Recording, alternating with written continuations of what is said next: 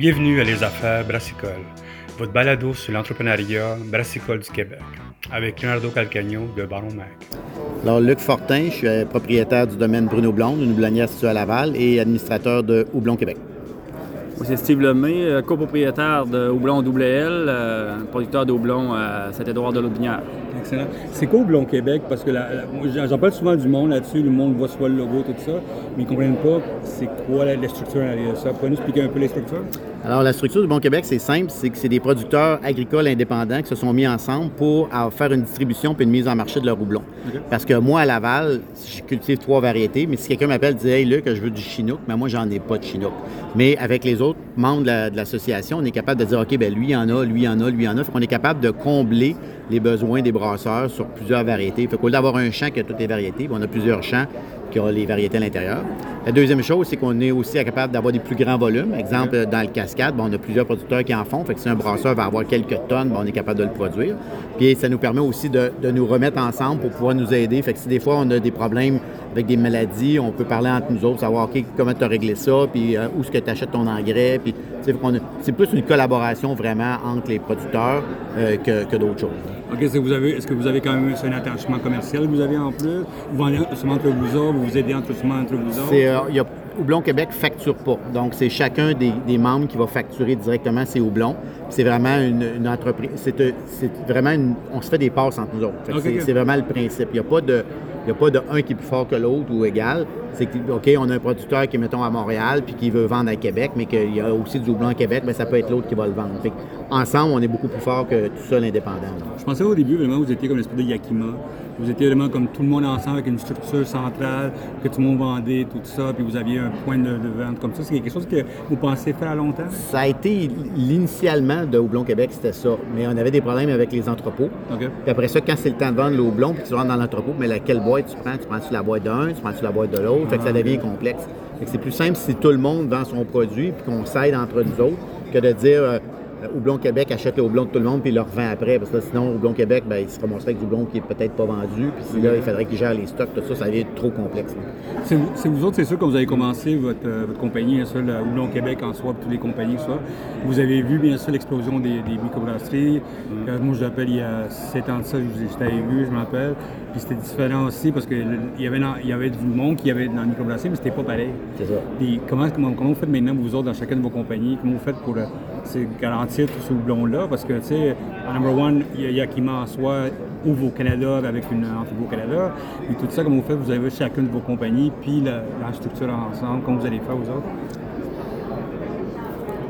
Ben, là, la commercialisation, c'est plus euh, chaque producteur qui vend le, le produit. Puis tout, je veux juste planifier, euh, spécifier tout que euh, la granulation, le stockage, euh, ça se fait sur une ferme qui est ferme WL. Puis euh, avec une, une association, ben, tous les producteurs profitent de sa, sa, sa- sa machine-là pour granuler sur, la- sur notre ferme. OK. Est-ce que vous allez penser de plus en plus avec, euh, comme vous dites, avec Yakima qui arrive au Canada, avec de plus en plus de, de demandes dans les doublons, est-ce que vous pensez plus à changer votre, un peu votre structure de travail en arrière de ça? Non, parce que on n'est vraiment pas pour. euh, tu sais, Yakima, ils vendent des houblons qu'on n'a pas. Fait que on n'a pas de citron, on de- n'est pas capable de les avoir. On est vraiment dans les houblons plus. euh, qui ne sont pas euh, sous, sous trademark. Fait qu'on est capable d'utiliser ces, ces houblons-là. Puis présentement, les gens, ce qu'ils cherchent, c'est vraiment du local. Fait que les brasseurs, ils ont un intérêt à mettre du local. Fait que même s'ils viennent se mettre un entrepôt aussi, puis ce qui est correct, là, euh, ben, les brasseurs qui vont utiliser des houblons locaux, ils, ils vont rencontrer les producteurs. Euh, Moi, chez nous, à toutes les années, j'ai trois, quatre brasseurs qui viennent dans le champ, ils viennent voir ce que c'est. Il faut que tu m'invites à ça, mais je- j'aime ça, voir des affaires, de- de- le monde qui touche des affaires. C'est ça, c'est exactement ça. Puis, tu sais, oui, tu peux prendre l'avion puis aller dans la vallée du Yakima puis le faire, mais le faire au Laval, Québec. Laval, c'est shit, Laval. Ah ouais, ben c'est ça. Comment, man? C'est- Je pense que le, le brasseur et tout, il s'attache avec le producteur au exactement. puis, euh, le terroir, euh, les produits locaux, les bières locales, c'est c'est vendeur pour un brasseur. Mais ça, tu vois le monde de plus en plus qui veulent avoir le côté local. Je sais Ah que ouais. tu sais, le terroir, ils font des affaires, puis plein de je vois beaucoup de Bastien aussi, ils travaillent beaucoup à ces affaires-là. Est-ce que vous tu vois de plus en plus d'exigences d'avoir du, du produit local? là, euh, local, mais de qualité. Ouais. Donc, il faut que le produit soit de qualité. Si le produit n'est pas de qualité, les, les brasseurs ne le prendront pas. Puis au début, début, début de Doublon Québec, il y a 10 ans, on voyait qu'on avait un problème de qualité où les gens euh, arrivaient avec des, des houblons dans des sacs à poubelle, puis disaient Hey, regarde, essaye ça, c'est- mon houblon, là, tu sais, puis personne ne connaissait ça, c'était pas structuré, c'était rien. Là, depuis environ huit ans, il y a une grosse structuration qui a été faite, il y a des normes qui ont été bâties. Puis là, ben, on voit que le houblon, un, est de meilleure qualité. Deux, l'entreposage, transformation est de meilleure qualité. Puis on arrive avec des plus gros volumes puis de, quoi de standard. Fait que même si c'est des gens à l'extérieur du Houblon Québec, comme exemple Bastien, qui, avec son nouveau projet de, de bière une par mois, ça c'est incroyable. Comme visibilité, il- on n'aurait jamais pu faire ça il y a 10 ans. là. Ça, ça aurait été impossible. Les brasseurs n'étaient pas là, les houblonniers n'étaient pas là. Fait on est vraiment dans, un, dans une roue qui est en train de partir, puis ça va vraiment accélérer. On s'en va dans, dans de quoi qui va être le fun. Ça fait longtemps qu'on travaille, mais ça, ça vient court. C'est quoi les, les défis que vous avez vus en 2021, vous autres avec les brasseurs? Si vous avez vécu la COVID comme tout le monde, c'est quoi les défis que vous avez vus des brasseurs? Ben, nos stocks, c'est sûr, ils ont écoulé moins vite, mais ils ont écoulé quand même. On a tous vendu nos, nos variétés, mais c'était plus long. euh, on n'était pas sûr de tout écouler. C'était pas safe. Cette année, les contrats sont pas bien remplis, mais ça, ça- on a fini l'année, puis euh, l'inventaire était vide. Et vous, vous autres? Ben, L'année 2020, nous, on a vendu rien. Zéro. Mais au mois de janvier 21, ça s'est mis à exploser, puis on a vidé le frigidaire en dedans de trois mois.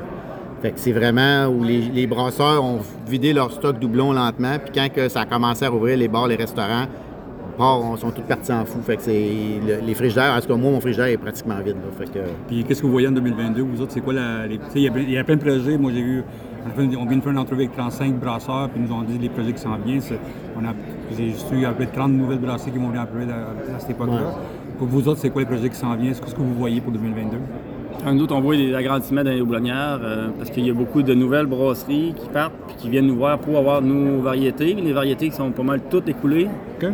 Fait qu'il faut agrandir si on veut fournir euh, la demande. Parce qu'il y a beaucoup de demandes qui s'en viennent sur dans le houblon, là, puis dans les brasseries euh, au Québec. Oui, puis c'est le côté local. Puis vous autres?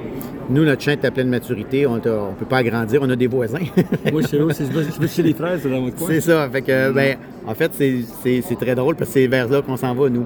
Alors, on a fait une bière cette année avec notre voisin immédiat de ferme, la ferme Marino, qui fêtait leur centième anniversaire. On a fait une bière aux fraises. Et là, on s'enligne peut-être pour faire des bières aux fruits l'année prochaine. euh, fraises, framboises, bleuets, peut-être citrouille, on va voir. Et on va planter de l'orge. Fait que là, on va planter de l'orge à Laval. Fait qu'on- notre but, c'est de faire une bière zéro kilomètre. C'est- notre but total. là. Fait que c'est là-dessus qu'on travaille au printemps prochain. Est-ce que vous pensez faire votre propre bière? Comme je sais, vous avez lancé une bière il y a comme très longtemps, je me rappelle de ça. Est-ce que vous pensez comme faire un- une bière chaque mois ou une bière chaque deux mois, des affaires comme ça? De la promotion avec ça? Ça Ben, pour nous, non, parce qu'on va y aller du côté agricole à Laval, donc on va vraiment aller du côté euh, des kiosques fermiers et ces choses-là. Fait que l'hiver, il n'y aura pas de bière, il n'y aura rien. Mais on s'enligne probablement pour faire des bières de saison euh, aux, fruits, les- aux fruits, qui seraient directement associés avec le fruit qui est en récolte. Fait que quand c'est le temps des bleuets, bon, on sort la bière aux bleuets. Quand c'est le temps de la framboise, on sort les bières aux framboises. Puis à Laval, il y a même des poires. Oui, il y a des citrons, il y a plein de trucs. J'ai vu là. ça à Laval, des- poires fois. Ouais, c'est- il y en a qui font pousser des citrons, fait qu'on- on pourrait peut-être faire de quoi, mais pour l'instant, dans notre ferme à nous, c'est notre à nous. OK, OK. Puis est-ce que vous avez d'autres projets à part ça, vous deux? Euh, puis votre, votre association, d'autres projets pour agrandir votre présence, tout ça, marketing, marketing, design, quelque chose d'autre? Ben, c'est plus, euh, moi, je suis dans le projet d'engager, ben, j'ai né déjà un vendeur, un représentant pour notre ferme, pour vendre euh, plus large en dehors de la province. OK. que c'est déjà commencé tout, là, on va en dehors, là. Puis euh, c'est ça, moi, tant qu'il y a le marché, on va agrandir, puis tout, je veux parler tout des nouvelles variétés qu'on a créées au Québec. Vas-y. Des variétés indigènes qui ont été euh, créées vraiment québécois. Puis, euh, on a sélectionné quatre variétés dans le lot, qui sont vraiment rustiques, puis aucune maladie. Qui sont très populaires. Je, je trouve qu'il y a un engouement sur ces variétés euh, créées au Québec. OK, OK, OK. Les bières spécifiquement euh, québécoises avec un produit créé au Québec, c'est vraiment, c'est vraiment wow.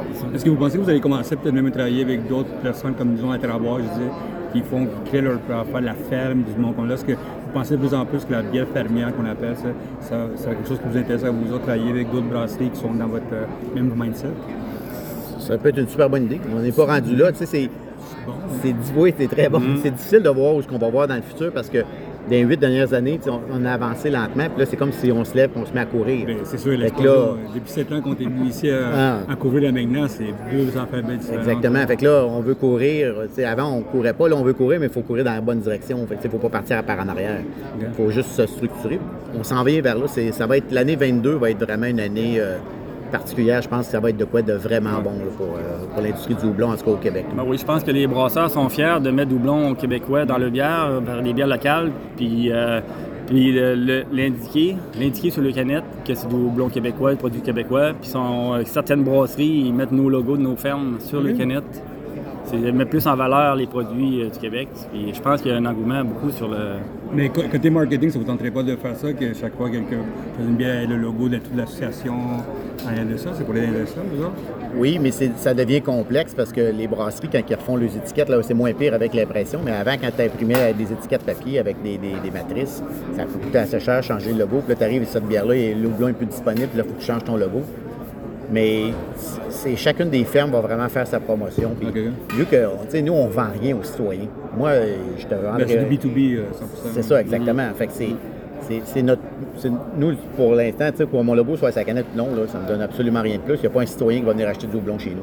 Mais par contre, pour le brasseur, de voir que, hey, lui, il utilise ce houblon-là, moi, l'essayer moi aussi, mais ça, ça devient intéressant. Que souvent, les brasseurs se le eux. C'est sûr que c'est bien plus imp- le fun pour mon entreprise à moi que le logo soit sur la canette. Fait que c'est vraiment intéressant pour ça. Puis, tu sais, c'est la même affaire pour Steve. On arrive à des endroits, puis regarde, on sait que c'est ton houblon dedans, c'est écrit sa canette. Fait que ça, le, le- le- la- le- le citoyen normal qui boit de la bière, il est content de voir que le produit vient du Québec. Si en plus il est capable de s'identifier directement au producteur qui l'a fait, ben, c'est c'est gagnant pour tout le monde. Ben, excellent. Écoutez, merci beaucoup. Puis, bon congrès. Merci. Merci.